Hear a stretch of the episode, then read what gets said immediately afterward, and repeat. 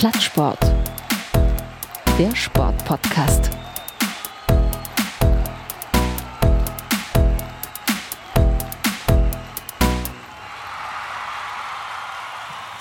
Hallo und herzlich willkommen zur inzwischen 54. Folge Plattsport.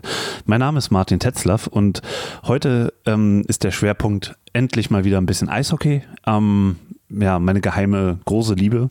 Und ähm, zu diesem Thema habe ich mir jemanden eingeladen, der sich sehr, sehr, sehr, sehr, sehr gut mit diesem Thema auskennt. Aber bevor ich das sage, will ich erstmal sagen, warum ich überhaupt Eishockey liebe.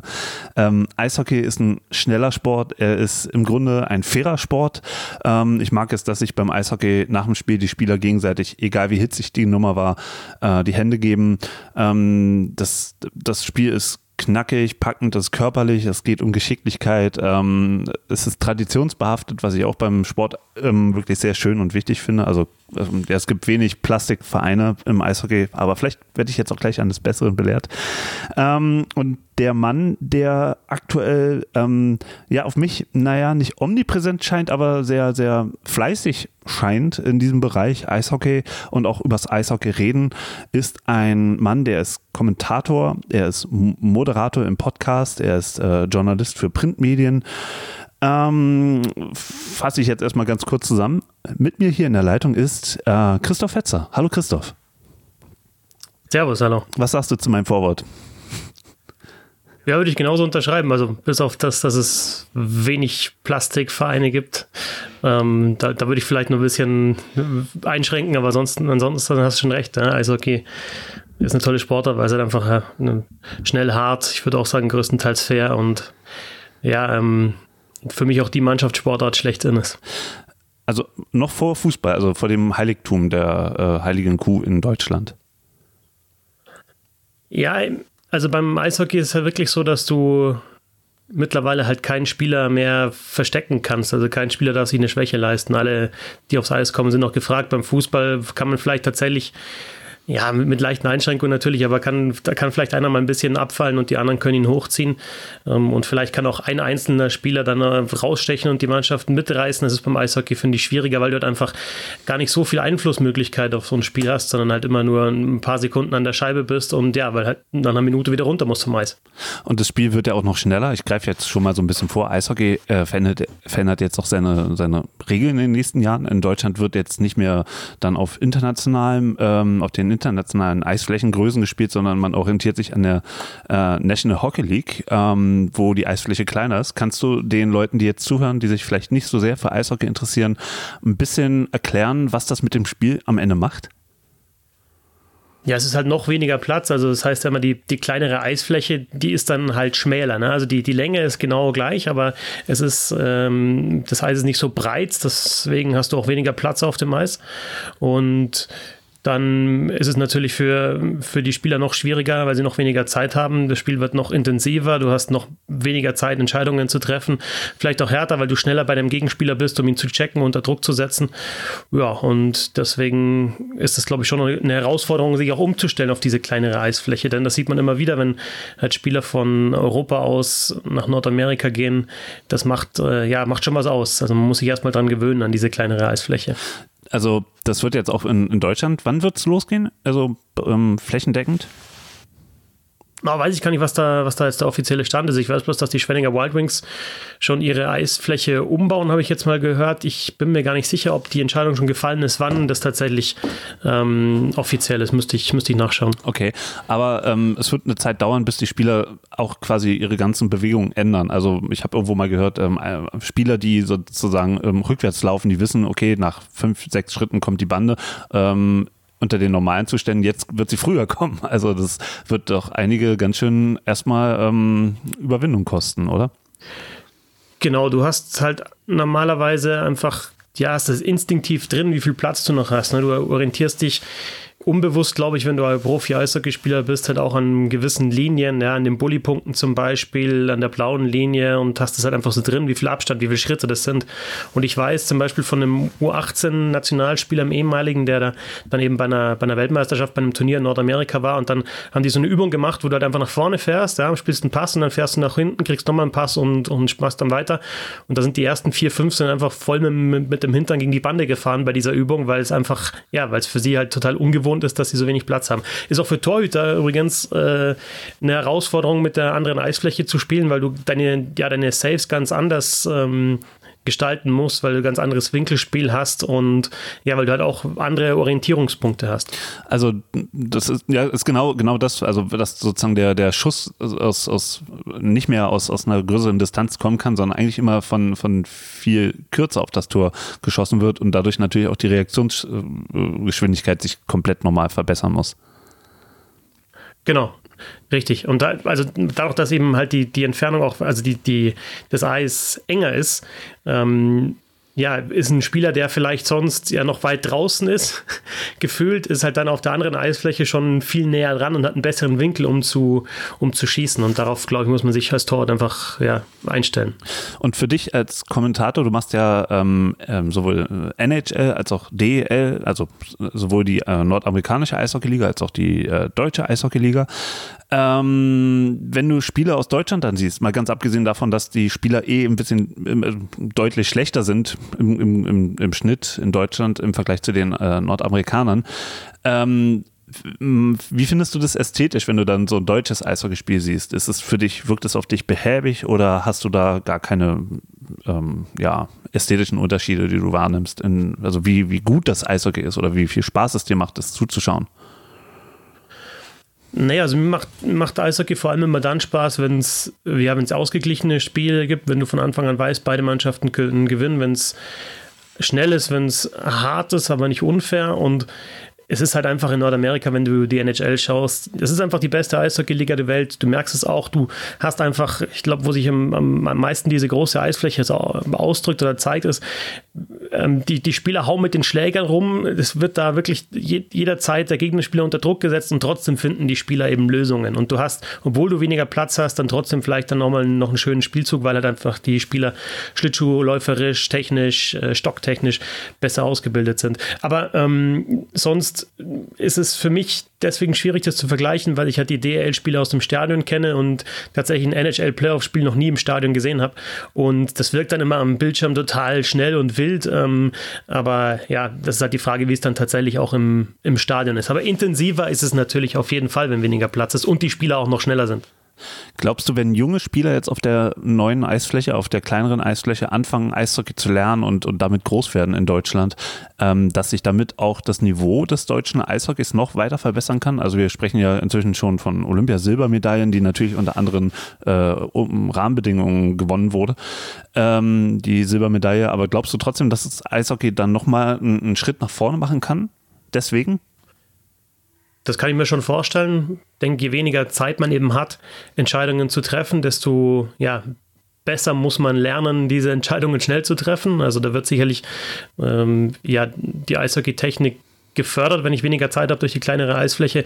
Und der andere Vorteil ist natürlich, dass sich ja gute deutsche junge Spieler dann auch leichter tun, sich anzupassen, ne, wenn sie nach Nordamerika gehen. Also jetzt aktuell haben wir das Beispiel Moritz Seider, äh, wo ja schon spekuliert worden ist, ähm, letztes Jahr noch in Mannheim gespielt, ob der vielleicht sogar noch eine weitere Saison in der DEL spielt, damit er eben da auch gegen, gegen Männer, gegen Erwachsene spielen kann. Oder ob er dann, ja, wo er in Nordamerika spielt, und jetzt spielt er halt in der AHL, also im Unterbau der, der NHL und ja, weil die Detroit Red Wings, die ihn gedraftet haben, dass sicherlich die ja wollen, dass er sich eben auch an diese Eisfläche und an die Spielweise dort äh, gewöhnt. Und wenn du in Deutschland diese kleinere Eisfläche schon hast, aktuelles Beispiel Tim Stützle, dann hätte der jetzt eben dann überhaupt keine Umstellung, wenn er nach Nordamerika geht, auf die, ja, auf die andere Eisfläche, sondern er kennt das schon und kann da vielleicht dann noch schneller durchstarten. Jetzt weiß ich auf jeden Fall, warum ich dich eingeladen habe, ähm, weil du kannst Sachen tatsächlich sehr, sehr, sehr gut und sehr ähm, verständlich erklären. Ähm, lass uns schon mal damit anfangen, dass wir jetzt über dich sprechen am Anfang, ähm, über dein Werden zum Journalisten, zum äh, Eishockey-Kommentator, zum Fußball-Kommentator, zum Moderator vom Podcast. Also ähm, du bist, ich habe mir von dir nochmal sagen lassen, Baujahr 82, also du bist dann jetzt äh, 38. Ähm, wie lange machst du das denn jetzt eigentlich schon mit Sport? Also jetzt wirklich hauptberuflich äh, seit 2010, da habe ich mich selbstständig gemacht und äh, ja, wollte da eigentlich auch schon von Anfang an eben in diese Richtung Live-Kommentar vor allem gehen. Äh, als Sportjournalist angefangen habe ich mit 15, 16 Jahren, damals 10. Klasse, als, als eine ja, eine, eine, Aufforderung gab von der Lokalzeitung, ähm, sich doch zu melden, wenn man sich ja für irgendein Fach interessiert, eben als freier Mitarbeiter für die Lokalzeitung zu arbeiten. Und unser Deutschlehrer hat das eben dann ja, vorgestellt und ein Freund von mir und ich, wir haben uns dann gleich gemeldet. Und seitdem, also seit ich 15 oder 16 bin, ich glaube 1998 muss das gewesen sein, schreibe ich für den Miesbacher Merkur. Äh, und das waren so meine ersten Erfahrungen im Sportjournalismus. Aber dann halt relativ flott habe ich halt gemerkt, dass mir auch das Reden viel Spaß macht und dass ich das kann habe dann Radio gemacht, äh, auch eine Ausbildung beim Radio gemacht, zwei Jahre in Volontariat, da vor allem in der Sportredaktion äh, gearbeitet und ja, eben 2010 äh, selbstständiger, freiberuflicher Sportjournalist mit Schwerpunkt Live-Kommentar, Fußball und Eishockey. Ähm, die Standardfrage jetzt bei Plattsport ist jetzt immer, ähm, wann hast du gemerkt, dass du das, was du machst, besser machst als andere in, in deiner Altersgruppe? Also, da, dass du eben tatsächlich ähm, besser noch schreiben kannst, dass du ähm, sehr gut sprechen kannst. Ähm, wie hast du das bei dir festgestellt? Ich glaube, also das mit dem Schreiben, dass ich gut schreiben kann, das habe ich in, de, in der Schule äh, festgestellt, wobei ich weiß, dass, dass es viele Leute gibt, die deutlich besser schreiben können als ich. Also schon damals in Deutsch gab es viele in meiner Klasse, die besser schreiben konnten als ich. Ähm, und dann auch jetzt, als, also wenn ich einen Text schreibe und ich lese einen, es gibt viele Journalisten, da, da, da weiß ich sofort, da, an dieses Niveau, was, was halt auch die Sprache anbelangt, komme ich nie hin. Und beim Reden ist es jetzt bei mir so gewesen, ich habe dann tatsächlich so mit Mitte 20, ich habe dann in München beim Studentenradio gearbeitet und habe dann mit Mitte 20 so meine ersten Versuche als Kommentator gemacht. Und ja, alle, die das gehört haben, oder die meisten fanden das recht gut. Und ich habe dann eben auch ja irgendwann gemerkt, dass ich das glaube ich, schon ganz gut kann und das eben dann weiter ausgebaut. Und ich habe 2006 äh, damals da auch die Bestätigung dafür bekommen, weil ich einen Kommentatoren, also so einen Nachwuchskommentatoren-Wettbewerb gewonnen habe, damals noch bei ähm, Premiere. Ähm, da durfte ich das WM-Finale äh, kommentieren, zwar nicht aus dem Stadion, sondern aus, aus dem Ü-Wagen vor dem Stadion, aus so einem LKW, aber die haben da eher, das war so eine Marketingaktion, da gab es eben, die wollten Premiere-Abos halt vertreiben und dann musste man sich trauen, in so einem Truck eine, eine Szene aus dem Confed Cup aus dem Jahr vorher zu kommentieren. Und ich habe das gemacht und bin dann ins Finale gekommen, habe mich dann dann gegen zwei andere da noch durchgesetzt und habe dann eben das als, als Preis das WM-Finale kommentiert. Habe das dann äh, Günter Koch geschickt damals, habe mich getraut, Günter Koch, äh, den ich schon immer super fand als Radiokommentator, ähm, zu schicken und habe dann tatsächlich auch mit ihm telefoniert und er hat mir ein bisschen Feedback gegeben und das hat mich dann auch bestärkt, das weiterzumachen. Ähm, also das finde ich jetzt gerade total faszinierend. Also du hast das komplette WM-Finale 2-6 Frankreich gegen Italien äh, in diesem Ü-Wagen dann äh, kommentiert. Live oder ähm, im Nachhinein? Nee, live. Es gab sogar noch, es gab irgendeine alternative Tonspur, wo das sogar für die Leute zu hören war. Die war ein bisschen versteckt. Also die Leute, die mich hören wollten, haben es teilweise nicht geschafft, aber ich habe ja, ich hab das Finale live kommentiert, äh, habe den Mitschnitt auch noch zu Hause. Und äh, gab es Leute, die irgendwie aus Versehen auf dieser Tonspur gelandet sind und meinten, ey, der ist ja eigentlich viel besser als der, den wir sonst hören. Ich glaube, das Spiel war damals, ähm, ähm, Reinhold Beckmann hat es, glaube ich, für die ARD gemacht, wenn ich mich erinnere. Ähm, und bei Premiere, oh Gott, war es wieder Marcel Reif oder so, ne? Das war sicher Marcel Reif, ja. Mm, also es gab, natürlich, Freunde sagen mir gerne mal, dass sie mich besser finden als einen anderen, aber das, ich weiß immer nicht, ob das damit zu tun hat, dass sie mich halt auch selber als Person mögen oder nur halt eben mein, ja, meine Art zu kommentieren.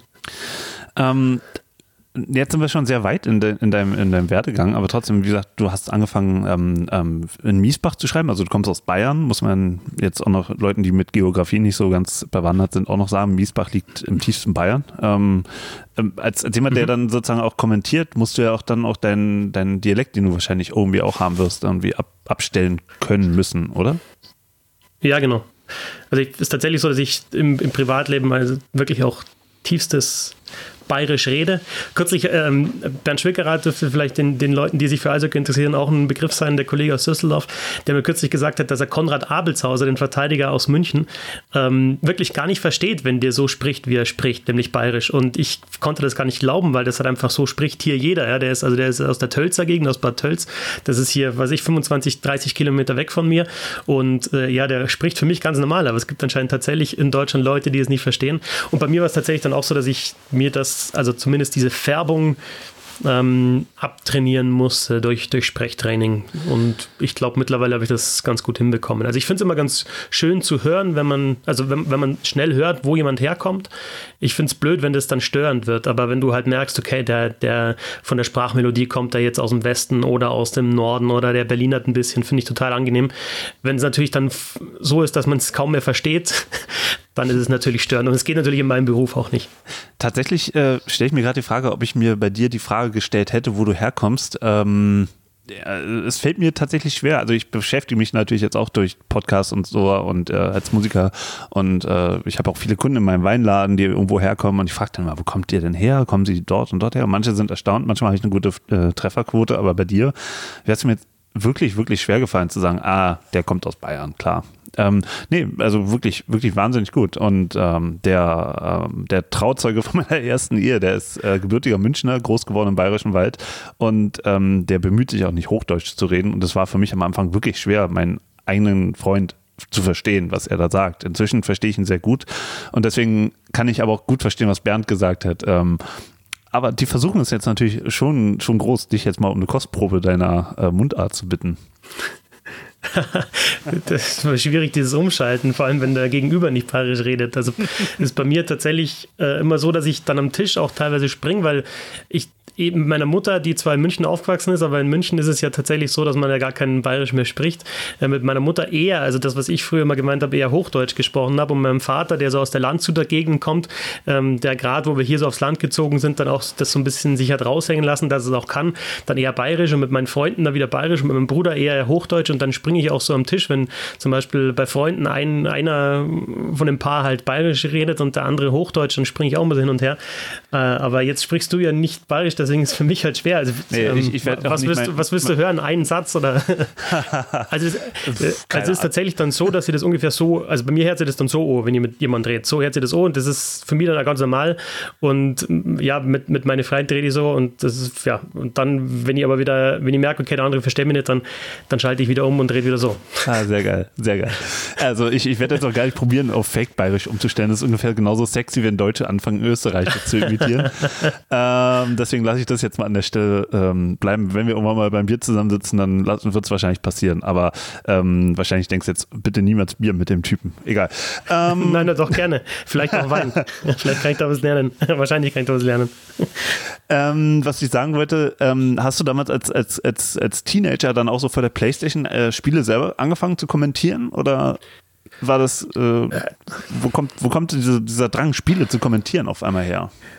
Also das mit der Playstation habe ich gar nicht gemacht und ich finde es auch irgendwie wieder komisch, wenn Leute sagen, jetzt kommentier das mal, wenn irgendwie ein Spiel im Fernsehen läuft und ich setze mich gerade mit einem Bier auf die Couch und dann soll ich da auf, Anfang, auf einmal anfangen zu kommentieren, weil ich, ich sage dann immer, ich habe mich überhaupt nicht vorbereitet auf das Spiel, ich kann euch vielleicht gar nicht mehr erzählen, als ihr wisst.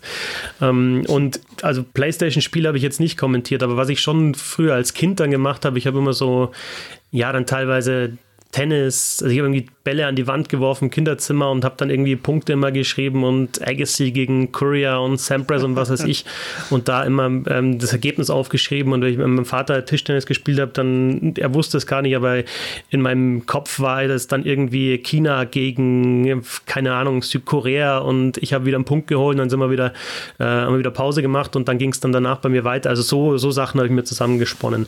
Aber dass ich selber Spiele kommentiert habe, äh, ehrlich gesagt nicht, ne? Ähm, also ich habe jetzt mal für mich jetzt äh, so, nur so ein paar Stationen von dir aufgeschrieben, was du gemacht hast. Du hast Laola TV gemacht, du hast äh, Radio äh, Charivari gemacht, äh, Radio Fantasy, ähm, das äh, für die Spiele vom FC Augsburg irgendwie kommentiert.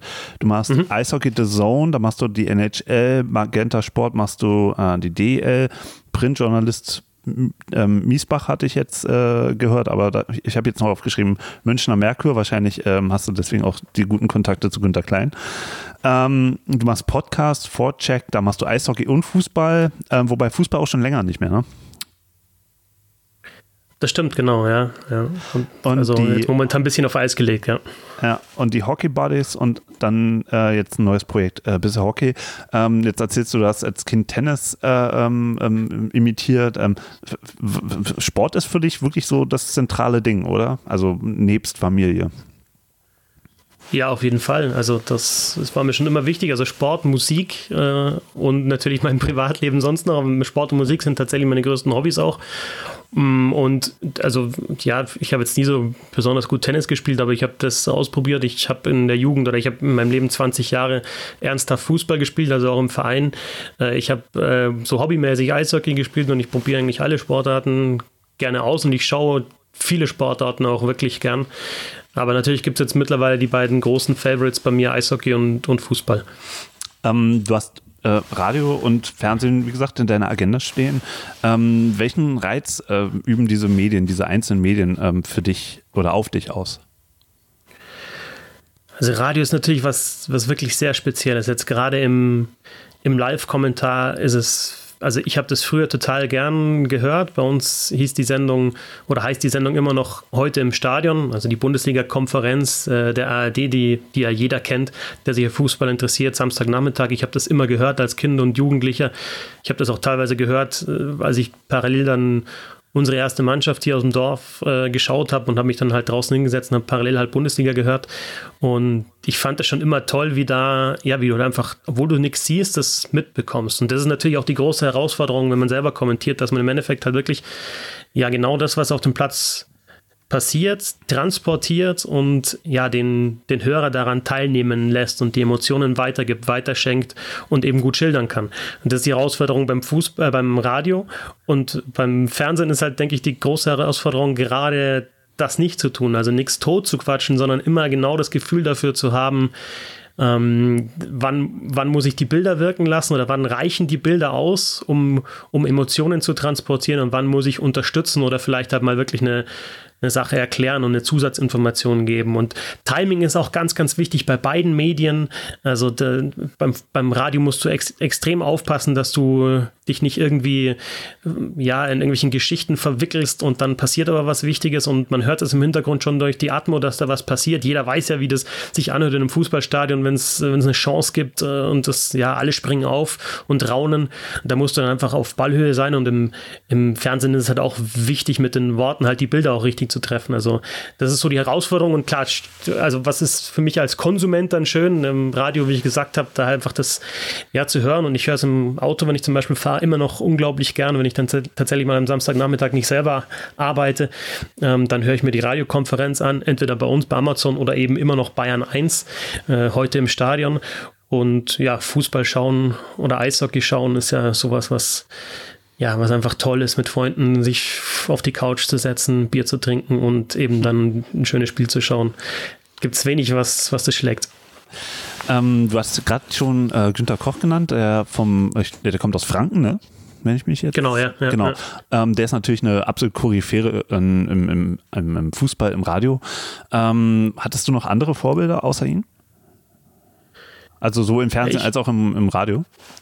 Also ich würde tatsächlich sagen, dass dadurch, dass, dass eben der, der Kommentator im Radio meiner Jugend jetzt war, ist das so, wenn ich jetzt einen Namen nennen müsste, tatsächlich das einzige konkrete Vorbild, also jemand, der mich halt auch ja, dazu gebracht hat, äh, das, das zu tun, was ich jetzt aktuell tue. Und dann ist es so, dass ich mir von vielen Kollegen, die entweder damals kommentiert haben, jetzt immer noch kommentieren oder halt auch Kollegen, die gleich alt sind oder jünger sind als ich, mir auch was abschaue und sage, okay, das macht der und der gut, das nehme ich mir zum Vorbild. Oder halt vielleicht auch mal, okay, so will ich es nicht machen, dann nehme ich mir das nicht zum Vorbild. Und es ist halt einfach auch so, was Fußball anbelangt. Ich meine, Marcel Reif hat jedes wichtige Fußballspiel, das ich gesehen habe, kommentiert und logisch ist, dass das auch eine wichtige Person auf deiner Website steht, du willst Emotionen und Informationen. Und ähm, wenn man sich so ein paar Sachen von dir anhört, hört man auch, dass du, ähm, also es gibt sogar Compilations von dir, äh, wo, wo, wo du ähm, ja ausrastest und äh, Aber ich glaube, das ist tatsächlich diese, diese Compilation ist nicht ganz ähm, stellvertretend für das, was du so tust. Ähm, aber du kannst auf jeden Fall, ähm, habe ich so mitbekommen, sehr, sehr positiv aus der Haut fahren. Ähm, wie findest du es, ähm, gerade wo du Marcel Reif äh, gerade ansprichst, der hat mir mal gesagt, er will keinen anbrüllen. Ja, er fühlt sich, er will auch nicht von irgendjemandem angebrüllt werden ähm, beim, beim Kommentieren äh, oder beim Zuhören, beim Zuschauen. und wie findest du das, dass der Zuschauer von dir eben nicht genau dieses Gefühl bekommt? Ich denke halt schon, dass es Situationen gibt im Sport, wo man aus sich rausgehen muss. Also beim Tor zum Beispiel. Das ist halt einfach ein emotionaler, emotionaler Moment und da muss man, denke ich, auch mitgehen. Und bei mir ist es tatsächlich auch so, dass ich das nicht groß steuern kann. Also ich, ich klopfe da nicht zusätzlich drauf und übertreibe und ich nehme mich auch nicht zurück, sondern es ist halt tatsächlich das, was im Moment halt einfach ja, ich, ich fühle, beziehungsweise was, was mir irgendwie das Spiel auch vorgibt, was ich eben weitergeben sollte an die Zuschauer oder Zuhörer. Und aber ständig, ständig brüllen ist natürlich nicht gut, äh, weil es nervig wird und äh, ständig auch auf Anschlag zu sein ist auch nicht gut. Mir hat mein Kollege, äh, als ich ganz am Anfang bei, beim Radio ähm, Feedback bekommen habe, gesagt, dass ich auch öfter mal die Kupplung treten sollte. Und ich finde, das ist ein ganz gutes äh, ganz gutes Bild, ne? dass man halt auch selbst, wenn das Spiel jetzt gerade äh, in der wichtigsten Phase ist, einfach sich nochmal zurücknehmen muss vielleicht und ja, halt, muss halt vielleicht wieder im dritten Gang mal zurückschalten können, um dann halt wieder irgendwann im fünften zu sein und halt auch wieder die Spannung rausnehmen und wieder neue Spannung aufzubauen. Und das ist, glaube ich, ganz, ganz wichtig, dass du halt weder den, den Zuschauer oder Zuhörer langweilst, indem du halt die ganze Zeit ja nur dahin murmelst und aber auch andererseits dieses permanente Schreien und immer auf, auf 180 zu sein, ist natürlich auch nicht gut. Aber das ist schwierig, das dann umzusetzen. Also das haben wahrscheinlich die meisten, haben das so im Hinterkopf, aber jeder scheitert da auch mal dran und denkt sich, und im Nachhinein ist es dann vielleicht too much gewesen oder vielleicht auch mal zu wenig. Das ist schon eine Herausforderung an dem Job.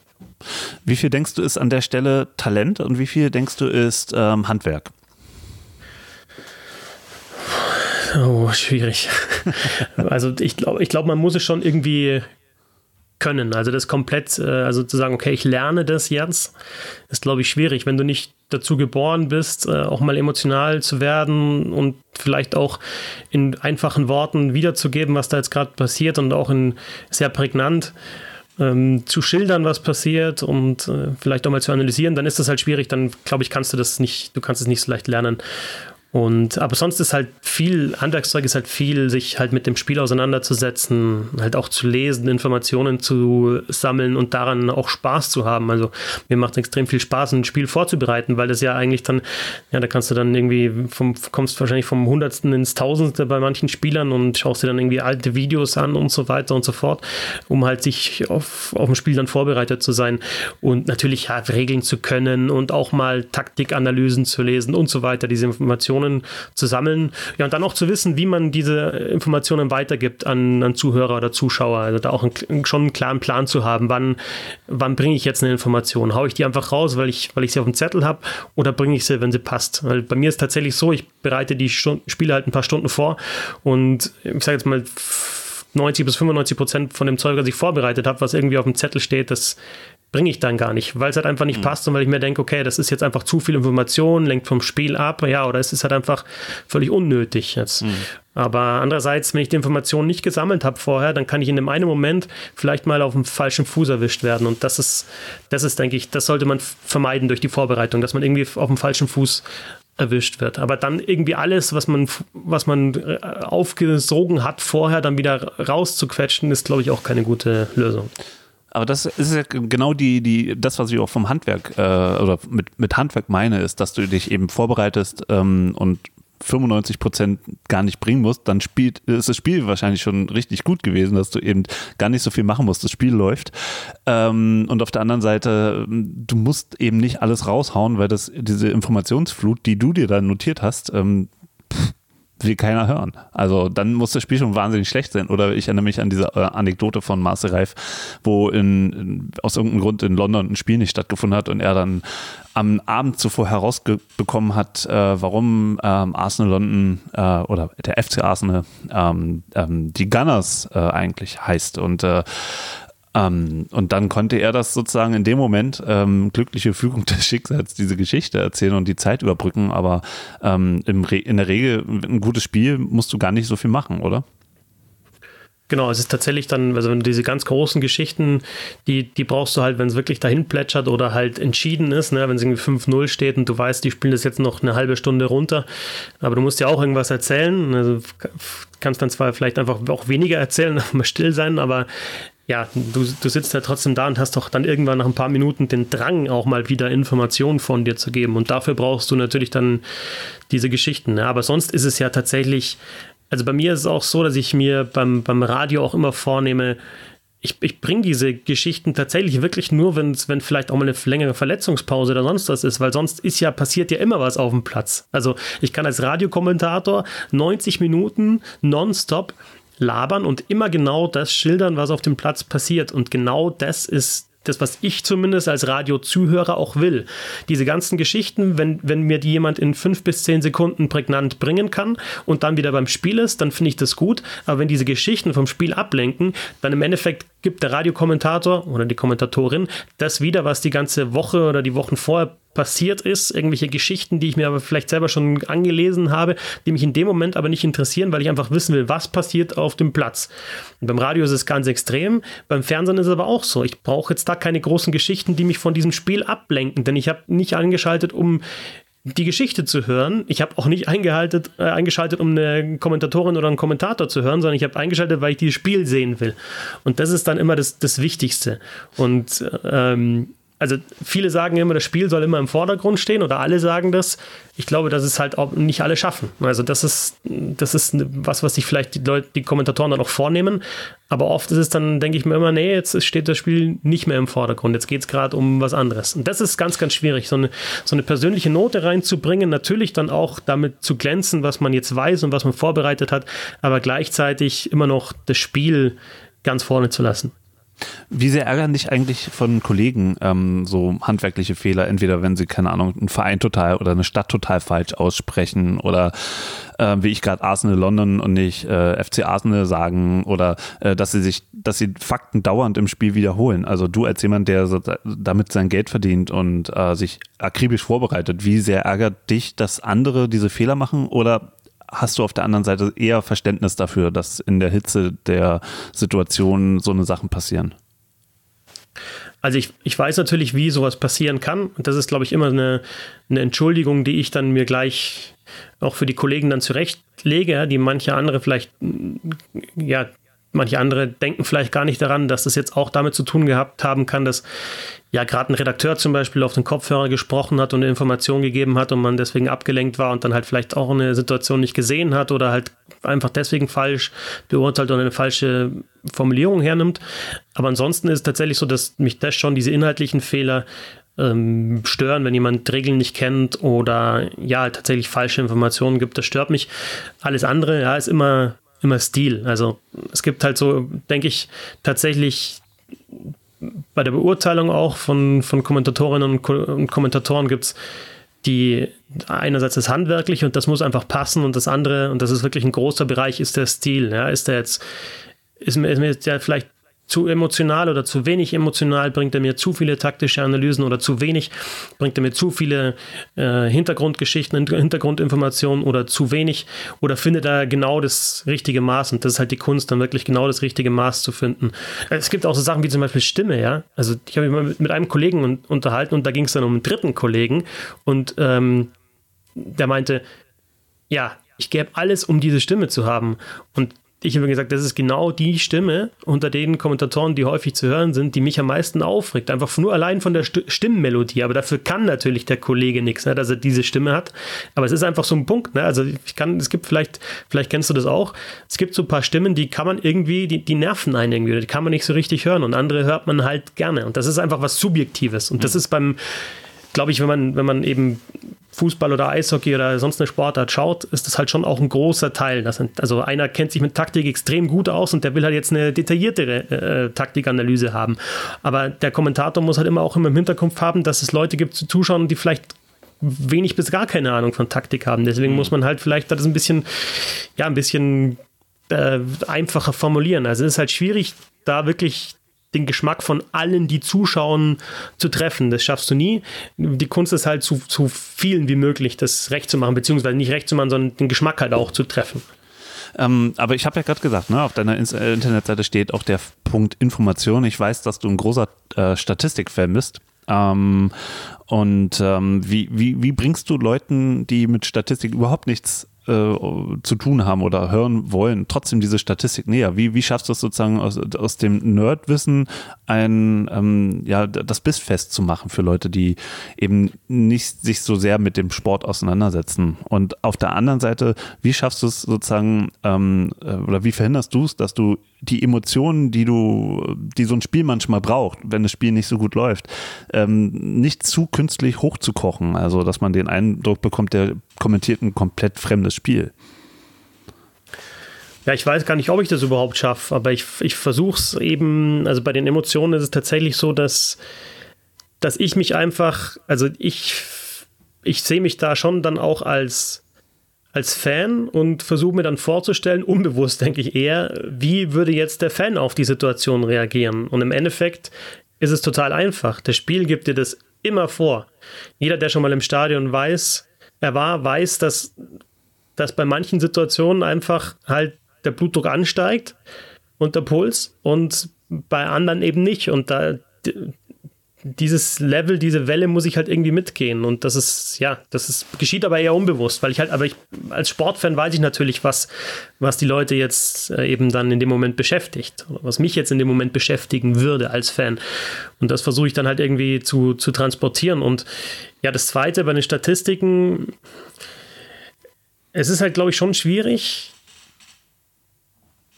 die Leute, die sich auskennen, nicht zu langweilen und gleichzeitig aber die, die sich vielleicht nicht so gut auskennen, ja, trotzdem abzuholen. Und das ist eine Kunst, die, ja, das ist auch eine Herausforderung für jedes Spiel, zu sagen, okay, ich habe jetzt diese eine Statistik, ich will die auch bringen, weil die mir wichtig ist und ja, wie, wie schaffe ich das jetzt in Worte zu fassen, dass mich jeder versteht und keiner sich gelangweilt fühlt? Ich, wie gesagt, ich weiß nicht, ob ich es schaffe, aber das ist halt, ich muss mir halt immer, ich muss immer vor jedem Spiel wissen, ich kommentiere jetzt immer nicht nur für den absoluten Nerd und ich kommentiere jetzt nicht immer nur für jemanden, der zum ersten Mal einschaltet, aber es sind von beiden Gruppen sind Leute dabei. Und da muss ich da irgendwie die Mitte finden. Das ist das, ist das Ziel und manchmal gelingt es und manchmal gelingt es nicht so gut. Wie fandst du, als Matthias Sammer bei Eurosport angefangen hat, ähm, wie er ähm, mit äh, Jan Henkel an der, an, der, an der Wand stand und die, die äh, Taktik erklärt hat? Also ich hatte das Gefühl, das würde sogar, keine Ahnung, meine Oma verstehen auf einmal. So komplexe Inhalte ähm, ja. nahbar erklären. Aber das ist ja wie genau das du, Ding, dass sich dann eben auch Leute, ähm, die sich extrem äh, intensiv mit Fußball äh, äh, beschäftigen, das auch gut fanden. Ne? Also dann, äh, dann hat das in dem Fall halt, oder haben die beiden das geschafft, dass sie eben die Gruppen abholen und dass, dass Leute halt sagen, die, die wirklich Ahnung von Taktik haben, sich oder dieses Spiel halt dann auch so schauen wollen, ne? dass sie sich selber auch Gedanken machen, wie äh, welche taktischen Elemente sind da drin. Die haben sich abgeholt gefühlt und äh, ja, wahrscheinlich dann deine Oma Genauso. Und dann, dann ist es, glaube ich, die, das ist, glaube ich, die Kunst, die, die, die man erreichen muss. Bei Jürgen Kloppe damals, als er im ZDF ähm, die Analysen gemacht hat, war das ja genauso. Also das ist tatsächlich, und das, das Ding ist halt, das können halt nicht alle, ja. Also nicht alle haben das taktische Wissen und äh, viele, die das taktische Wissen haben, können es aber dann nicht rüberbringen und umgekehrt. Aber klar, es ist halt für, ich glaube, für Fußballtrainer ist es dann schon auch eine, eine wichtige Fähigkeit, dieses komplette taktische Wissen, das sie sich angelesen ähm, haben und das sie kennen, dann eben auch runterzubrechen und die wichtigsten Dinge rauszuarbeiten und zwar nicht nur für Fernsehzuschauer, sondern eigentlich auch für die eigene Mannschaft. Ne? Also dann aus diesem ganzen Fundus wirklich die Aspekte rauszugreifen, die die Mannschaft dann umsetzen muss auf dem Platz. Und wenn ein guter Trainer, und das ist Jürgen Klopp, der kann das, und wenn er dann sogar noch vor der Kamera das kann, oder Matthias Hammer natürlich genauso, mhm. dann, ja, dann ist es perfekt. Ja, aber eben, wenn die Kamera sozusagen eben nicht auf die äh, Kommentatoren, Moderatoren oder, oder Experten gerichtet ist, sondern im Spiel. Ich meine, du weißt, äh, mit einem langen Pass, wenn man da mit fünf äh, Verteidiger im Schnitt überspielt, ist eine Mannschaft äh, um 50 Prozent erfolgreicher, als wenn sie es nur schafft, zwei Verteidiger mit einem langen Ball zu überspielen. Ähm, und ähm, da, da kommt man ja schnell vom Hundertste ins Tausendste und ähm, ja, wie, wie schaffst du das sozusagen, trotzdem diese Informationen so zu verpacken, ähm, dass die Leute verstehen, was da im Spiel passiert, weil ich muss ganz ehrlich sagen, ähm, wenn jetzt ähm, fünf Rechtecken flach reingegeben werden und das ist für bei der Mannschaft gegen, ähm, keine Ahnung, eine, eine Mannschaft mit kleinen Innenverteidigern deswegen so erfolgreich, ähm, da, da kommt man schnell durcheinander und ähm, ähm, da habe ich manchmal den Eindruck, dass einige Kommentatoren so ein bisschen mehr für sich sprechen und nicht für die anderen. Also wie machst du das? Man muss sich erstmal natürlich immer ein System zurechtlegen und es ist, also wir kriegen ja auch jetzt mittlerweile sogar im Eishockey, im Fußball, das dürfte auch bekannt sein, dass man so, so, Vorbereitungsmappen und Vorbereitungsmaterial ja bekommt und da steht dann einfach ein Haufen Zeug drin, das, das man nicht verwenden sollte bei einem Fußball-Live-Kommentar. Also jetzt auf, oder beim Eishockey-Live-Kommentar jetzt auch immer diese Expected Goals zum Beispiel. Ja, ja, oder ja, vielleicht Expected Goals vielleicht schon mal, aber diese, gerade diese geschichtlichen Sachen, ja, oder also was ich, Borussia Mönchengladbach hat seit 25 Jahren nicht mehr an einem Samstagabend beim ersten FC Köln äh, gewonnen und dann findet das Spiel aber an einem Samstagabend beim 1. FC Köln statt und diese Statistik ist völlig, völlig uninteressant und mhm. völlig unerheblich für das Spiel. Also wichtig ist, glaube ich, erstmal diese Informationen zu filtern und dann überhaupt zu sehen, was ist, was ist wichtig, was ziehe ich raus und was bringe ich dann. Und dann ist es tatsächlich einfach so, dass, dass, dass man einfach immer wissen muss, ich habe einfach fünf, 10, 15 Sekunden, manchmal nur drei Sekunden Zeit, bis es wieder gefährlich wird und diese Information halt unterzubringen. Und das ist eine Timing-Sache. Und das ist einerseits Übung natürlich, es ist sicherlich auch Talent, aber man muss sich das Ganze auch erstmal vorher vor Augen führen, dass keine Geschichte so lang sein darf, dass in der Zeit was richtig Gefährliches auf, auf dem Platz passieren kann. Und das ist, wissen wir beide, wie schnell es im Fußball und im Eishockey geht, dass es richtig brenzlig wird. Ja? Das sind ein paar Sekunden, ähm, wo aus einer beruhigten Situation halt ein Tor entstehen kann. Und das musst du halt immer im Hinterkopf haben und ähm, manchmal, ich, ich höre mir immer zum Beispiel jetzt beim Fußball-Live-Kommentar an, es ist ja bei uns bei Amazon so, dass dann immer die Highlights dann danach nochmal sofort zusammengeschnitten werden und kommen.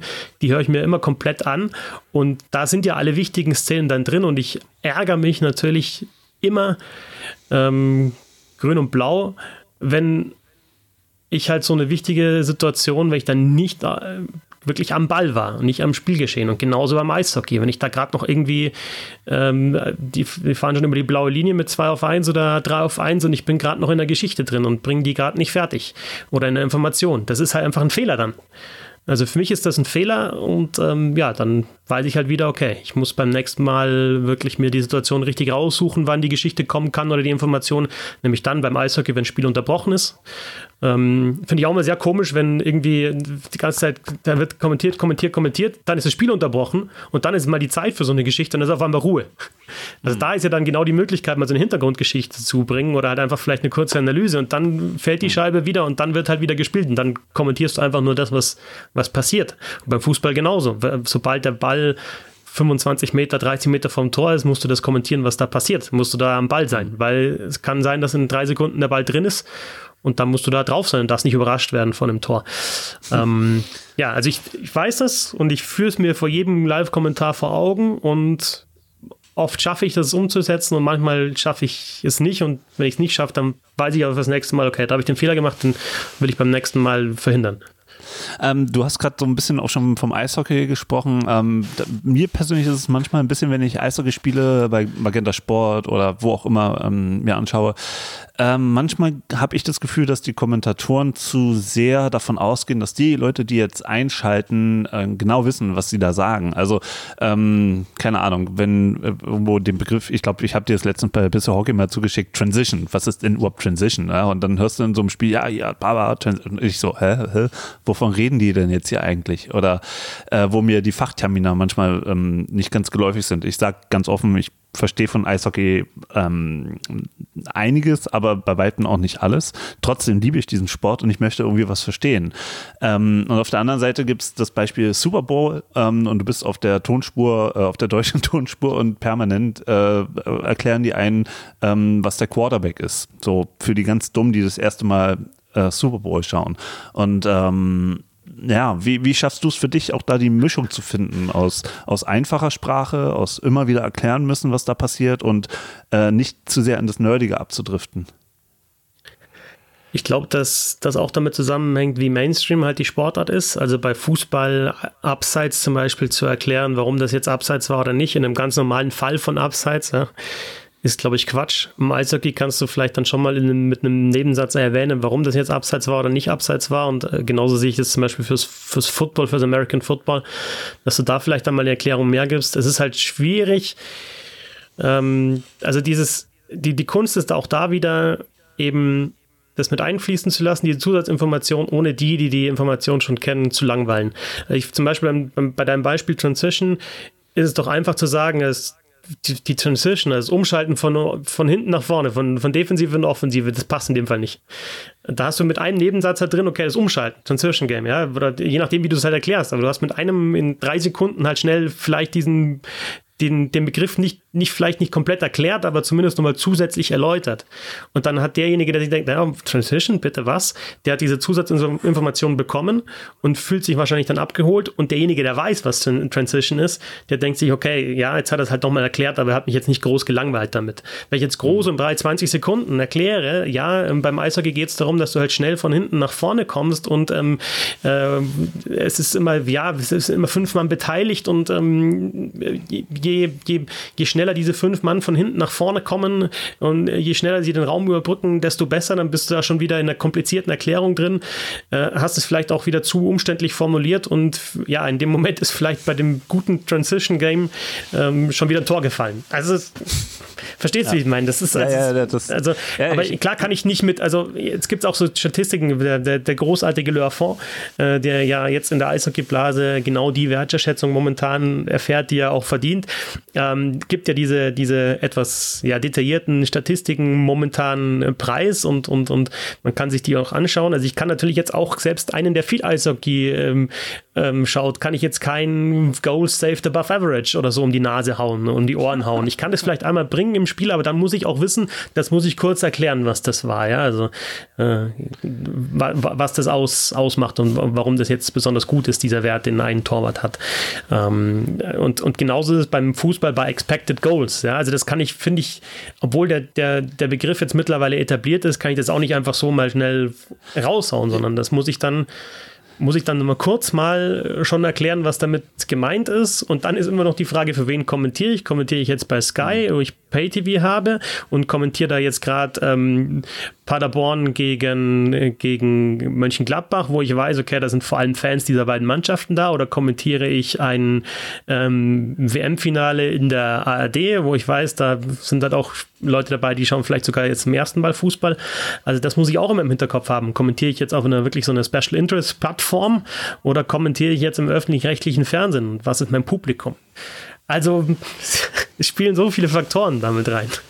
Ich finde, das ist so lebendig, ähm, wie wir beide jetzt über äh, Eishockey, Fußball und über das Kommentieren reden. Äh, und da passt es jetzt sehr gut, dass ich jetzt mal sehr hart auf die Bremse trete, weil genau das hat auch Corona mit uns allen gemacht. Tatsächlich äh, steht jetzt erstmal alles still. Das, was du beschreibst, diese wunderschönen ähm, lebendigen Situationen, also wie du es erzählst, ich ich kann mir richtig vor dem inneren Auge ähm, Spielläufe vorstellen. Das ist, das ist echt schön. Und jetzt gerade steht alles, alles, alles, alles still. Und das hat natürlich auch einen ähm, sofortigen Einfluss auf deine Arbeit. Ähm, ähm, wie hat dich das jetzt äh, erwischt? Oder wie sieht jetzt deine Arbeit aus? Was kannst du machen? Und, ähm, und wie viel musst du warten? Ja, also wie muss man sich das aktuell bei dir vorstellen? Ja, das ist tatsächlich ja mittlerweile so, dass ich meine Jobs vor allem bei, bei Live-Kommentar, also als Live-Kommentator von, von Fußball und Eishockey spielen habe und da war jetzt halt in den letzten, mittlerweile kann man sagen, zwei Monate gar nichts und deswegen habe ich da in, in diesen, diesem Bereich auch keinen Job gehabt. Klar, ich, ich schreibe ein bisschen, immer ein paar andere Sachen, ähm, aber jetzt so die, die großen Einnahmequellen, die waren jetzt nicht da in den vergangenen zwei Monaten. Ich, du bist auch Freiberufler, ne?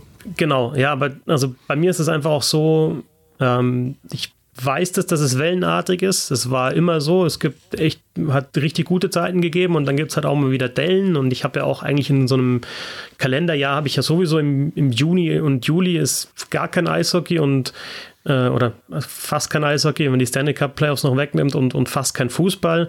Ähm, also jetzt keine, keine Bundesliga, na, da ist dann einfach ein bisschen Pause und die, dieses Loch habe ich sowieso im Jahr drin. Dieses Jahr ist dieses Loch, ja, momentan kann man sagen, etwas verschoben, aber es ist natürlich auch größer und äh, ja, das Jahr ist auf keinen Fall so gut wie die Jahre zuvor waren. Ähm, aber das ist halt auch so ein bisschen das, das Risiko, das man als, als Selbstständiger dann hat. Dafür hat man viele Freiheiten, kann teilweise, teilweise gibt es Wochen und Monate, wo, wo die Jobs nur so reinpurzeln und man viel arbeiten kann. Und ja, man ist halt einfach auch ja, man ist unabhängig und kann tatsächlich auch mal sagen, okay, die, nee, die Woche arbeite ich nicht und um, und fahre in Urlaub oder ich mache das Wochenende mal frei, weil da ist ein, eine Familienfeier oder ein Freund feiert Geburtstag und da will ich unbedingt dabei sein, da nehme ich mir einfach mal frei und das kann ja ein Angestellter gar nicht machen. Und ich finde es auch deswegen, jetzt, ich bin schon wieder jetzt beim Positiven, aber das ist einfach auch so, ich bin schon eigentlich alle immer sehr positiv an. Ähm, ich habe jetzt auch keinen, der mir wirklich genau sagt, was ich zu tun habe. also ich habe natürlich Vorgesetzte, bei denen, von denen ich weiß, was sie von mir erwarten, aber grundsätzlich bin ich in meinem Handeln und wie ich kommentiere und wie ich meinen Job mache, frei und das ist halt wirklich ein sehr gutes Gefühl. Also ich könnte nie einen Job machen, wo mir einer genau sagt, okay, das und das musst du machen und nee, du musst jetzt noch da bleiben und Überstunden machen und darfst noch nicht nach Hause und äh, nee, jetzt doch nicht am Samstag frei, sondern arbeiten. Das ist könnte ich nicht. Und das sind mhm. alles Vorteile vom Selbstständigsein und der Nachteil ist halt, ja, dass dir von einem Tag auf den anderen völlig unerwartet um, ja, alle Aufträge wegbrechen können, wie es halt aktuell also, mit Corona ist. Das wird wahrscheinlich auch noch anderen deiner äh, Kollegen genauso gehen. Ähm, und da sind natürlich auch die schon im Vorteil, die vielleicht in einer Beziehung leben, wo vielleicht noch ein zweites Gehalt reinkommen kann. Ähm, also, also das, wenn ich jetzt alleine wäre und ich wäre wirklich auf, auf, äh, auf das Geld sozusagen ähm, durch Kommentieren angewiesen, ähm, würde mich schon in eine gewisse Verzweiflung äh, bringen. Ken, hast du so Stimmen gehört aus deiner Branche, aus dein, von deinen Kollegen, wo es wirklich dann auch tatsächlich wirklich problematisch wird? Also wo, wo Leute sagen, ey, wenn jetzt in in zwei Wochen, in zwei Monaten muss wieder irgendwie ein, ein Sportereignis stattfinden, damit das bei mir überhaupt, damit die Existenz weiterlaufen kann. Nee, so, so noch nicht. Also bei den Kollegen, die ich kenne. Wobei es jetzt auch so ist, dass ich die letzten zwei Monate auch mit, mit wenig Kollegen ausführlicher gesprochen habe, ehrlich gesagt. Also ich habe jetzt die, ja, ich, ich versuche dann halt immer die, das, das Gute zu sehen, ne? mehr Zeit für andere Dinge jetzt momentan und vielleicht auch beruflich gesehen mal sich halt um ja, geschichtliche Dinge vielleicht zu kümmern, vielleicht ein bisschen mehr zu lesen, sich da irgendwie was anzueignen, was man halt für die Zeit danach wieder brauchen kann. Aber also ich kenne jetzt auch keinen persönlich, der wirklich sagt, okay, es geht jetzt echt äh, es geht jetzt echt nicht mehr lange so, sondern es muss weitergehen. Aber man, also ich, ich lese es nur momentan so. Also zum Beispiel jetzt auch die Kollegen, die bei Bundesliga spielen, halt auch vor Ort sind und ja, Kameraleute oder die auf dem Ü-Wagen sind und so weiter. Und ich kann die Sorgen, die die haben, also erstens natürlich, sie hatten jetzt zwei Monate keinen Job und jetzt werden sie aber in die Situation gebracht, ohne sich aussuchen zu können, kann die Sorgen schon absolut verstehen und ich verstehe auch nicht, warum bei diesem glänzenden DFL-Konzept diejenigen, die erstens das Ganze leiten, nämlich die Schiedsrichter, und zweitens die das Ganze dann eben auch so aufbereiten, dass es an die Leute kommt, nämlich die, ja, die Menschen, die fürs Fernsehen oder fürs Radio arbeiten, dass die da so ausgeklammert worden sind, verstehe ich überhaupt nicht. Hm. Naja gut, ich kann es mir nur so erklären, dass der Deutsche Fußballbund eben für die Schiedsrichter zuständig ist und nicht die DFL. Und bei den Fernsehgeschichten sind es halt auch nochmal private Unternehmen. Aber klar muss, müsste da die DFL äh, schon das mit im Auge haben, dass wenn sie die Gelder von Sky und äh, Zone und äh, den öffentlich-rechtlichen wollen, ähm, dass sie dann auch schon ein bisschen dafür Sorge tragen, dass das auch eben transportiert werden kann und dass die Umstände geschaffen werden. Absolut. Und jetzt aktuell ist es wirklich so, wenn du ja, wenn du keinen hast, der darüber berichtet, dann kriegt es keiner mit. Also sonst kannst du sagen, okay, dann hm. ja, meine muss mal in den Stadion kommen, ja, und also 75.000 haben es gesehen oder 80.000, das, das, ist vielleicht dann ein exklusiver Kreis, aber jetzt ist es ja wirklich so, es ist keiner im Stadion, kein hm. Zuschauer und das die einzige, die einzige Quelle ist halt dann das Fernsehen oder das Radio oder dann die Zeitung oder das Online-Medium und, und die Leute, die da arbeiten, ja, äh, ohne die funktioniert es momentan nicht. Funktioniert sonst ja auch so groß nicht. Ja, also das ist ja immer das so, also es wird viel über die Bundesliga-Vereine und ähm, diese Unternehmen gesprochen und die jetzt schon innerhalb von kürzester Zeit in, in Geldsorgen kommen, aber äh, da hängt ja so viel dran. Also natürlich erstmal die, die Fans, die das ja das Ganze schon jahrelang finanziert haben und eben auch die Leute, die dafür gesorgt haben, äh, dass das Ganze dann aufbereitet wird und dass diese Blase überhaupt so groß geworden ist, äh, wie sie ist. Lass uns genau mal über diesen Restart sprechen. Ähm, und zwar ähm, kann ich mir vorstellen, dass es für dich aus beruflicher Perspektive, aber auch als, aus persönlicher Perspektive zwei unterschiedliche Sichtweisen gibt auf diesen äh, Restart. Ähm, wie sieht es mit der persönlichen aus? Also, was ich so bei, bei Social Media schon so ansatzweise gelesen habe, ist, dass du ähm, das durchaus äh, sehr kritisiert, dass der Fußball jetzt wieder losgeht. Ja, ich denke halt einfach, dass der Fußball da, und da spreche ich jetzt nicht über die Sportart Fußball, sondern eben das, ja, dieses, dieses wirtschaftliche Gebilde vor allem, dass der halt schon einfach eine Sonderrolle hat. Und ich kann die Leute verstehen, die, die da nicht mitkommen. Ja? Die sagen, warum darf jetzt wieder Fußball gespielt werden? Also ich unterhalte mich natürlich mit Freunden und auch mit Kollegen, die die Fußball mögen und auch da gibt es kritische Stimmen, aber wenn du mit Leuten sprichst, äh, denen, die mit Fußball nichts am Hut haben, die, die denken ja, ist das völlig wahnsinnig. Ja? Also die dürfen jetzt da wieder kicken und es gibt, gibt ähm, äh, täglich Tests oder wöchentlich mehrere Tests und ähm, ja, das Land geht halb unter, ne, sonst und, und was ich, äh, Leute kommen im Gesundheitssystem voll an ihre Grenzen und da wird halt drüber gesprochen, okay, wie können wir jetzt wieder Geld einnehmen und wieder Geld scheffeln und was mich halt am meisten stört, wie können wir dann so schnell wieder zur Normalität zurückzukommen, weil ich glaube nicht daran, dass sich der Fußball ändern wird. Und das ist jetzt eine, eine, eine, auch eine Delle, wo man halt dann durch muss und wo es gute Chancen gibt, dass der Fußball durchkommt und es wird danach, das ist meine Befürchtung, aber auch meine realistische Prognose, aus meiner Sicht realistische Prognose, es wird danach so weitergehen, wie es, wie es vorher gelaufen ist. Und das kann halt, finde ich, nicht sein. Wenn du jetzt, wenn du jetzt als Fußballverein selber merkst, okay, wir haben falsch gewirtschaftet, wir halten kein Vierteljahr durch ohne die Einnahmen, da muss doch die Konsequenz sein, okay, wir dürfen halt, äh, wenn es wieder weitergeht, nicht so viel ausgeben, wie wir einnehmen oder sogar noch mehr ausgeben, äh, als wir einnehmen. Und diese Erkenntnis wird, glaube ich, nicht kommen ich glaube, da muss man immer zwischen zwei Zeitsträngen äh, ähm, unterscheiden. Also der eine Zeitstrang ist, das Kind ist in den Brunnen gefallen und der andere Zeitstrang ist, ähm, wie passiert es, dass das Kind nicht mehr in den Brunnen fällt. Äh, aber wir diskutieren, habe ich so den Eindruck, ein bisschen im Moment viel auch darüber, äh, während das Kind gerade ertrinkt, äh, dem Kind beim Ertrinken zu erzählen, wie es in Zukunft nicht mehr in den Brunnen fällt. Ähm, also ich glaube tatsächlich, ähm, dass es schon wichtig ist, dass der, dass der Fußball an der Stelle wieder losgeht, ähm, weil eben auch viele Clubs ähm, ja vom, vom Bankrott stehen und ähm, das ist auch in anderen Sportarten so, aber ich, klar, die haben vielleicht nicht die Lobby, die haben vielleicht nicht die finanziellen Mittel, um so ein Konzept zu erstellen. Äh, aber nichtsdestotrotz ähm, Findest du nicht, dass äh, ja, Vereine an der Stelle jetzt erstmal tatsächlich gerettet werden müssen, bevor, sagen wir mal, das schlimmste Beispiel, was man so hört, Schalke 04 ähm, kaputt geht? Also wenn man ganz, ganz hart ist und momentan haben ja auch viele eine, eine, eine wichtige Stimme, die das so hart argumentieren, ist, ist halt dann so ein Fußballverein einfach ein Unternehmen und es erwischt momentan auch viele Unternehmen, die die schlecht gewirtschaftet haben, die halt vielleicht nicht so bekannt sind wie Schalke 04 und ganz hart formuliert ist es halt dann einfach schlechtes Unternehmer, unternehmerisches Handeln in den letzten Jahren ge gewesen, das jetzt eben durch diese Krise bestraft wird. So hart bin ich halt normalerweise überhaupt nicht. Also ich finde schon, dass man sozial sein sollte, aber wenn, wenn du jetzt gerade, wenn wir bei dem Bild sind, mit dem Kind, das in den Brunnen gefallen ist, ich habe halt momentan den Eindruck, klar sollst du ein Kind, das in, in, in den Brunnen gefallen ist, musst du natürlich erstmal, äh, muss ihm raushelfen. Normalerweise ist das Kind aber so schlau, dann zu merken, okay, klettert dann aber nicht mehr am Brunnenrand, weil das war jetzt wirklich kurz vor knapp.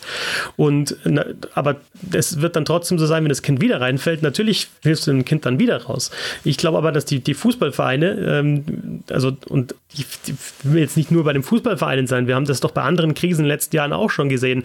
Es gibt die Hilfe und die Hilfe ist mit keinen mit, mit, mit keinen Bedingungen verknüpft.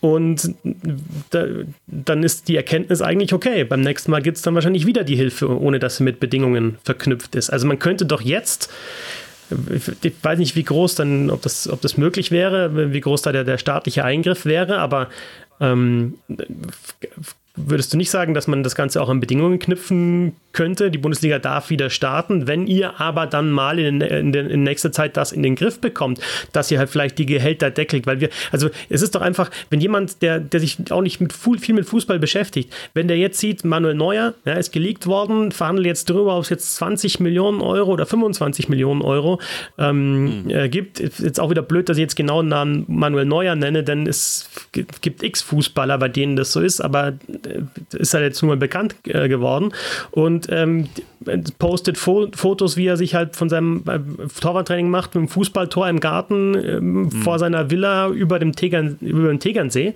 Ähm, und der ist aber Teil einer Branche, die jammert. Und das bringt doch, das bringst du doch, das kannst du doch der, der Gesellschaft nicht beibringen. Du das kannst du doch jemand nicht beibringen, der, ja, natürlich sind wir jetzt beim anderen Punkt, aber, aber, mhm. aber das ist das Bild, das aktuell ähm, äh, entsteht. Und, und das ist das Gefährliche, dass du, mhm. dass, es gibt Leute, die müssen sich aktuell, die müssen sich über Wasser halten mit äh, vielleicht sogar Zweitjobs, ähm, gleichzeitig schauen, dass sie die Kinder ähm, mit, mit, mit, mit, mit, mit Homeschooling versorgen ähm, und kriegen Probleme von ihrem Arbeitgeber, wenn sie vielleicht mal um einen Tag oder eine Woche Urlaub ähm, fragen, weil sie sonst das Ganze nicht äh, gebacken bekommen. Äh, und im Gesundheitssystem fehlen die Tests. Und ich weiß es aus meinem persönlichen Umfeld, rede mich jetzt ein bisschen in Rage. Es ist einfach so aus meinem persönlichen Umfeld, dass es halt einfach lange dauert, ähm, bis man einen Test bekommt und bis Klarheit herrscht, hat jetzt jemand Corona oder hat jetzt jemand dieses Virus oder hat es nicht. Und kann der dann wieder raus oder kann er in die Arbeit gehen oder muss jetzt erstmal in Quarantäne gehen? Oder was mhm. ist mit den Leuten, die er gesehen hat? Was ist mit, mit den älteren Leuten, die er vielleicht dann doch gesehen hat, weil er, weil er die pflegen muss?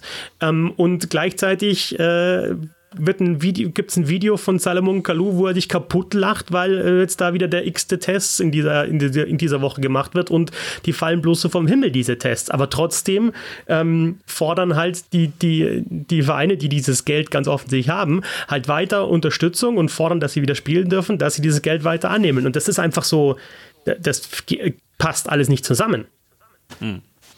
Ähm, ja, also wie gesagt, die, die Bilder mit Mario, äh, Manuel Neuer im Garten, die habe ich auch gesehen. Klar, das sind, das sind schon starke Bilder. Wir haben, ja, ich bin auch mal an, an dieser Villa vorbeigefahren. Ein Freund von mir wollte unbedingt, dass ich, wenn wir schon am Tegernsee sind, dass, dass ich mir das Haus von Manuel Neuer angucke. Also gut, sind wir da hoch.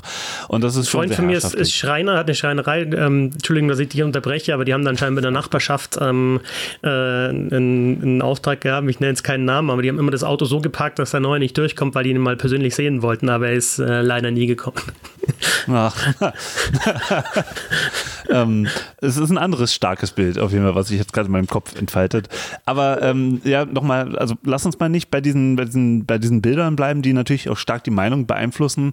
Ähm, du hast ja gefragt, ähm, wie, was, was kann man machen, dass die Vereine gerettet werden auf der einen Seite, aber dann später, dass man das an Bedingungen knüpft. Also ich könnte mir schon vorstellen, dass man sagt, äh, keine Ahnung, äh, so und so viel Prozent von zukünftigen äh, Einnahmen gehen in einen Fonds, äh, der zum Beispiel, keine Ahnung, den Frauenfußball unterstützt oder den, den Jugendfußball unterstützt, ähm, dass man das tatsächlich an, an derartige Bedingungen knüpft, sofern man das auch juristisch dann auch so durchsetzen kann. Das ist ja auch immer noch mal eine andere Frage. Ähm, aber ich denke schon, dass, also ich verstehe es zum Beispiel nicht, wenn Schalke-Fans sagen, ich möchte nicht, dass mein Verein spielt. Und dann heißt es, okay, wenn dein Verein nicht spielt, existiert er nächste Woche nicht. Mal ganz abgesehen davon, dass ein Verein schlecht gewirtschaftet hat ähm, oder andere Vereine haben gut gewirtschaftet, da sind wir schnell auch bei, bei Watzke, der da auch hart unterscheidet zwischen ähm, ja, einem Verein, der keinen Polster sich anlegt, warum sollen wir denen denn helfen? Ähm, als jemand von einem Verein, der sehr viel Hilfe erfahren hat in der Vergangenheit. Ähm, ich, ich verstehe nur dieses, diesen, diesen Konflikt nicht. Ich, ich habe es ganz offen letztens bei Twitter geschrieben ich verstehe jeden, der sagt, das ist, äh, das ist absoluter Wahnsinn, ähm, dass es da Privilegien gibt. Auf der anderen Seite verstehe ich auch äh, alle Leute, die sagen, naja, aber mein Verein soll nicht sterben.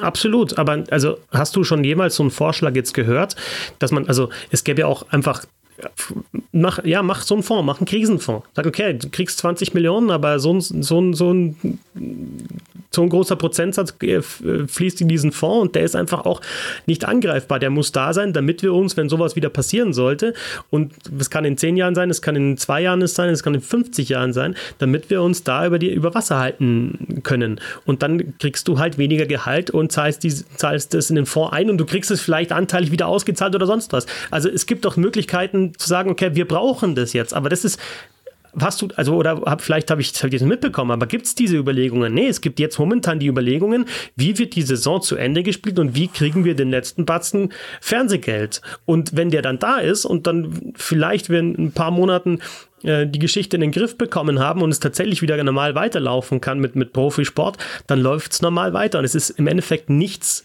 passiert. Und das ist das, was ich mhm. kritisiere, dass dass dieses, dieses, was du vorgeschlagen hast oder was du angedacht hast, okay, wir brauchen, wir brauchen diesen Fonds oder wir brauchen einfach ein, wir brauchen Rücklagen für mögliche weitere Krisen. Das Geld wird in dieser Branche weiterhin da sein. Das ist ja überhaupt keine Frage. Diese Blase wird mhm. so schnell einfach nicht platzen. Da, also die, mittlerweile bin ich davon überzeugt, dass es immer weitergeht ne, beim, beim, Fußball. Aber wir brauchen doch dann trotzdem irgendwelche Lösungen für, für zukünftige Krisen. Wenn ich jetzt, wenn ich jetzt, okay, wir helfen euch jetzt in dieser Krise aus dieser Krise raus, beziehungsweise wir schaffen die Rahmenbedingungen, dass ihr selber aus dieser äh, Krise rauskommt, dann muss ich doch trotzdem gleichzeitig sagen, okay, ihr müsst auch lernen für das nächste Mal. Ihr dürft das nächste Mal nicht, wenn wir wieder zu diesem Bild zurückkommen, in den Brunnen fallen.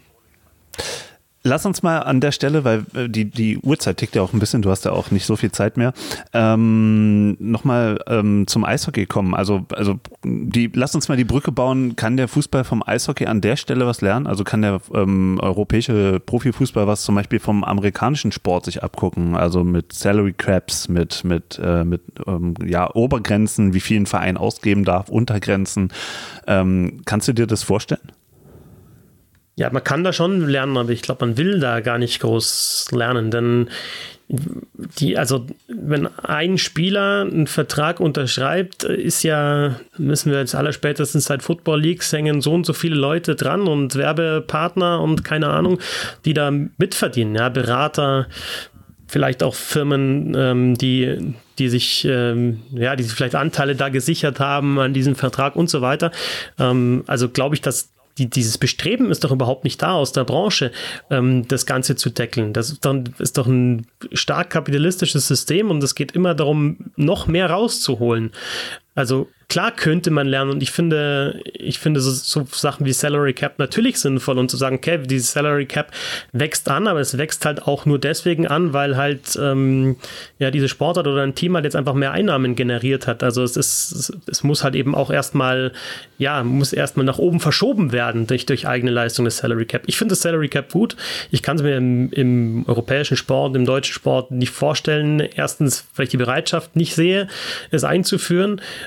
Ähm, und zweitens, weil, weil es auch schwierig wäre, weil man es ja auch europaweit machen müsste. Ne? Also du hast einfach den, mhm. der große Unterschied zum, zum Eishockey jetzt zum Beispiel ist, also klar, Stanley Cup, ähm, NHL ist der wichtigste Eishockey-Wettbewerb der, der Welt. Ähm, was ist der wichtigste Fußballwettbewerb der Welt für Vereinsmannschaften, würde ich sagen, Champions League, ja, und da spielen halt ja. mehrere Länder ähm, äh, mit und äh, Teams aus verschiedenen Ländern, die sich halt dann alle an diese Regeln halten müssen, weil du halt sonst äh, wieder Wettbewerbsverzerrung hast. Insofern habe ich da halt wenig Hoffnung, dass das passieren kann. Und, und wenn man halt sowas wie Financial Fair Play sich anschaut, wird er auch immer wieder unterwandert. Also so, sobald es sowas gibt, äh, werden irgendwelche Schlupflöcher gesucht, wo trotzdem halt noch Geld rausgequetscht werden kann oder wo das dann umgangen werden kann oder halt irgendwie anders genannt werden kann. Insofern ist es einfach dieses Diskutieren um Salary Cap im europäischen Fußball, finde ich müßig, weil ich das wird, wird nicht passieren. Dann lass uns doch noch mal ein bisschen in die Vergangenheit gucken. Ähm, und zwar, ähm, dich hat ja dein äh, Kommentieren auch bekannt gemacht. Das ist auch dein erster Eintrag bei Twitter, ähm, wo du das Tor von äh, Yannick Seidenberg bei Olympia 2018 in Südkorea kommentiert hast. Das äh, Tor in der Overtime für Deutschland, äh, womit man dann ins, ich glaube, das war dann der Weg ins Finale, wenn ich mich jetzt recht entsinne, das oder? Das Spiel gegen Schweiz war dieses Playoff-Spiel, also dieses halbe Achtelfinale, also mit, mit dem Tor von Seidenberg hat sich Deutschland dann fürs Viertelfinale qualifiziert. Da war es ja wieder so ein Drama gegen Schweden, da hat dann Reimer das entscheidende Tor geschossen und das Halbfinale gegen Kanada war ja dann glaube, dass der Deutschland sogar schon 5-1 geführt hat, kann er nochmal 5-3 rangekommen ist. Aber das war eher, also es war nicht, das ist nicht mit dem letzten Tor entschieden worden. Also es war, war nicht ganz so spannend. Aber das von Seidenberg war gegen die Schweiz. Ja, und äh, dieses Turnier ist ja natürlich jetzt äh, ja, es ist schon wieder zwei Jahre her, wie, wie die Zeit gerast ist. Aber ähm, das ist, glaube ich, für einige Leute aus der Eishockey-Szene doch eine Initialzündung gewesen, noch mal ein bisschen mehr was fürs Eishockey zu machen. Ähm, Greg Goldmann hat ein Buch geschrieben, Sebastian Böhm hat auch deswegen mit ein Buch geschrieben. Ähm, und du warst ja doch als Kommentator an, dieser, an diesem Turnier mit beteiligt. Wie sind so deine Erinnerungen ähm, an dieses magische Turnier?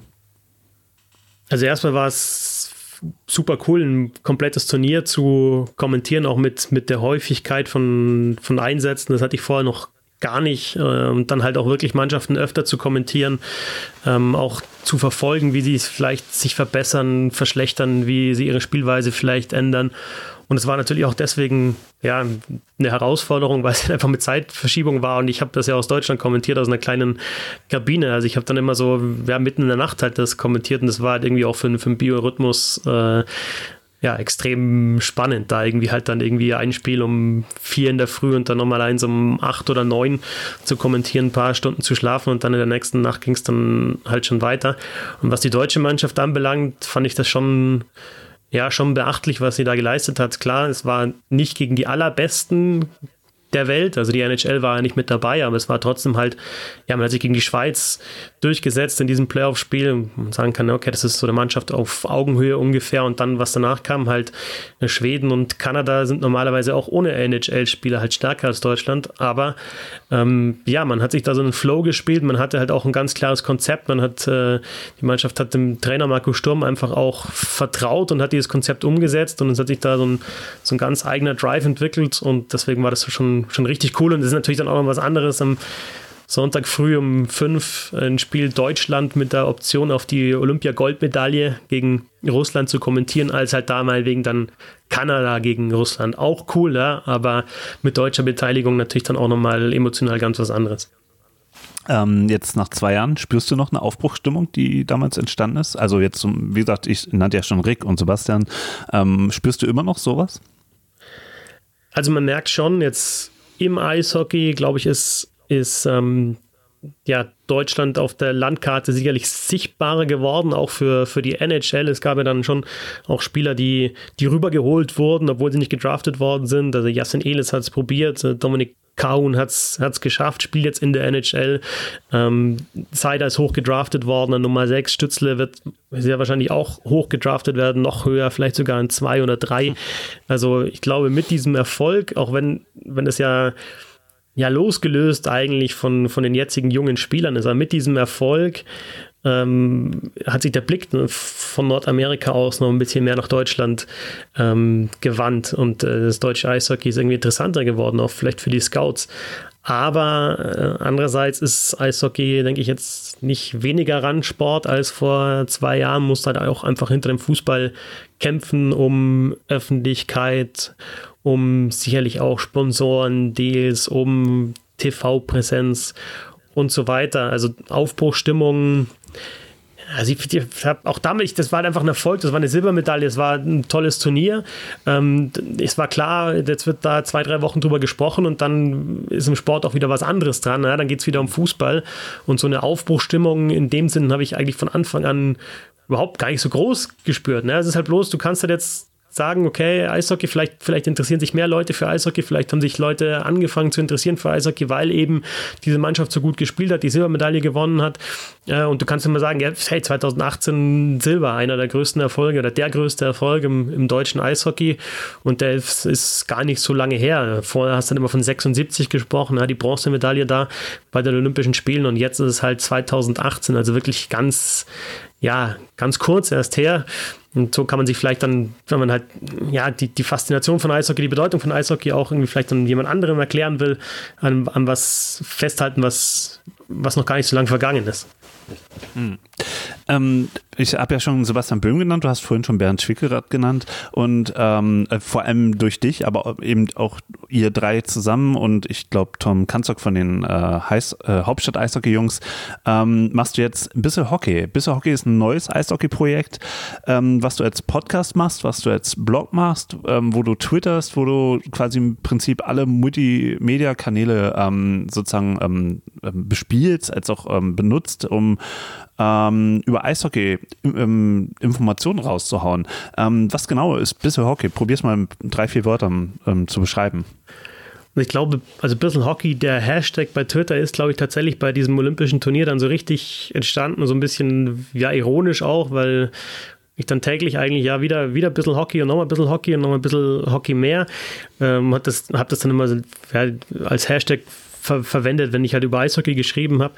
Und ja, ich habe das halt jetzt so ein bisschen ausgebaut und ähm, ja, versuche mich da so ein bisschen mit, mit, mit, mit Analysen äh, im Blog und äh, will halt auch einfach regelmäßig über Eishockey reden und podcasten und das aber halt auch so ein bisschen als, ja, als, als berufliches Standbein etablieren. Das jetzt eben bisschen Hockey, bisschen Hockey.de, der Blog, äh, den du schon genannt hast, und eben der Podcast, wo ich halt ja eben diesen Roundtable mache, ähm, einmal in der Woche mit, mit Sebastian Böhmer, mit Bernd Schwickerath, wo ich mit, mit Tom Kanzog die Hockey Buddies mache, die vielleicht manche schon kennen, die wir vorher auch schon gemacht haben. Und ja, wo ich halt vielleicht auch die Möglichkeit habe, mal schnell auf irgendwas zu reagieren, was jetzt im Eishockey passiert ist, äh, da meine Meinung dazu zu sagen und halt Interviews zu führen und so weiter. Ja, das ist ein bisschen Hockey. Und was ist die Zielgruppe? Alle, die sich für geilen Sport interessieren. nee, also ähm, einerseits denke ich schon Leute, die, die sich eben schon auskennen im Eishockey und äh, diesen Sport schon verfolgen und schon genauso lieben wie ich. Ähm, die, die bekommen da eben regelmäßig Informationen, aber eben sicherlich auch ja, ein bisschen, bisschen Emotionen und halt kriegen dann auch mit, wie, wie sehr ich diesen Sport mag oder wie sehr wir, die wir da zusammenarbeiten, diesen Sport äh, mögen. Äh, andererseits äh, will ich da schon auch versuchen, Leute zu begeistern, die sich eben gerade anfangen für Eishockey zu interessieren oder die gerade nach einer Sportart schauen, die vielleicht ja, geeignet wäre für sie. Zum Beispiel mache ich dieses Eishockey ABC, da versuche ich so ein paar Begriffe einfach zu, zu erklären und einerseits dann auch, wie wir vorher schon gesprochen haben, die abzuholen, die, die vielleicht gerade anfangen, sich für Eishockey zu interessieren, aber auch denen was zu bieten, die die sich schon länger mit Eishockey beschäftigen. Genau, und wenn man halt diese mm, Rückblicke hat, also ich habe jetzt mit Günter Klein ja schon über die erste, allererste DL-Saison 94, 95 gesprochen, mit Tom über die Stanley Cup Playoffs 1991, den Sieg von Mary Lemieux und den Pittsburgh Penguins. Ähm, das sind, denke ich, auch Sachen, die ja, die Leute interessieren, die vielleicht sich bis jetzt noch nicht so mit Eishockey auseinandergesetzt haben. Und ich persönlich lerne, lerne da auch Sachen. Also wenn ich mir diese, gerade so DL-Anfangszeiten, da kenne ich mich gar nicht so gut aus. Da muss ich mich erst mal ein bisschen einlesen, Videos schauen und ich finde das halt auch unglaublich interessant, in die Geschichte halt dieses Sports nochmal einzutauchen und Sachen zu erfahren, die, die mir vorher gar nicht so bewusst waren. Ähm, gut, dann äh, sag noch mal ganz kurz für alle, die ähm, wissen wollen, wo sie dich finden können. Wo im Internet findet man dich? Also grundsätzlich äh, auf Twitter vor allem at äh, Fetzi6 äh, ist da mein Handle. Also das ist normalerweise auch die Plattform, wo ich am meisten mache. Ich bin auch bei Instagram, aber habe ich mit diesen Fotos veröffentlichen und äh, immer gut ausschauen dabei, schaffe ich irgendwie nicht so. Deswegen ist das nicht so meine Plattform. Aber genau, und, und Bissel Hockey findet man auch at Bissel Hockey ähm, auf Twitter und auf Instagram. Aber nochmal, Twitter ist da eher so meine Plattform. Und auf Facebook bin ich auch zu finden, aber mache da auch relativ wenig. Und genau, äh, kommentiere für Amazon, die Fußball-Bundesliga, für The Zone, die NHL und für Magenta Sports, die DL und dazu mache ich auch noch Frauenbundesliga dort und ja, teilweise auch bei Sport 1 äh, Fußball und Eishockey. Und jetzt noch unseres Plattsport bei alles Twitter, Facebook, Instagram, alles äh, einfach nur Plattsport eingeben und äh, meine Wenigkeit ist Real Martin Tetze bei Twitter und ähm, Mensch, äh, Christoph, tausend Dank für deine Zeit und äh, jetzt haben wir ein bisschen überzogen, du musst jetzt schnell los. Ähm, danke dir für deine Zeit und ähm, es hat mir sehr, sehr, sehr viel Spaß gemacht, auf jeden Fall dir zuzuhören und ähm, wir müssen das mal fortsetzen mit ein bisschen mehr Zeit. Auf jeden Fall. Sehr gerne. Danke für die Einladung und ja, schöne Zeit. Gesund bleiben. Alles klar. Dann äh, kommt jetzt die Abspannmelodie und wir hören uns dann nächste Woche wieder, wieder mit einem tollen Gesprächspartner. Also bis dann. Ciao.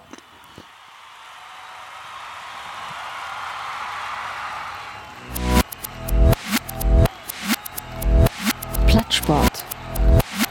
Der Sportpodcast.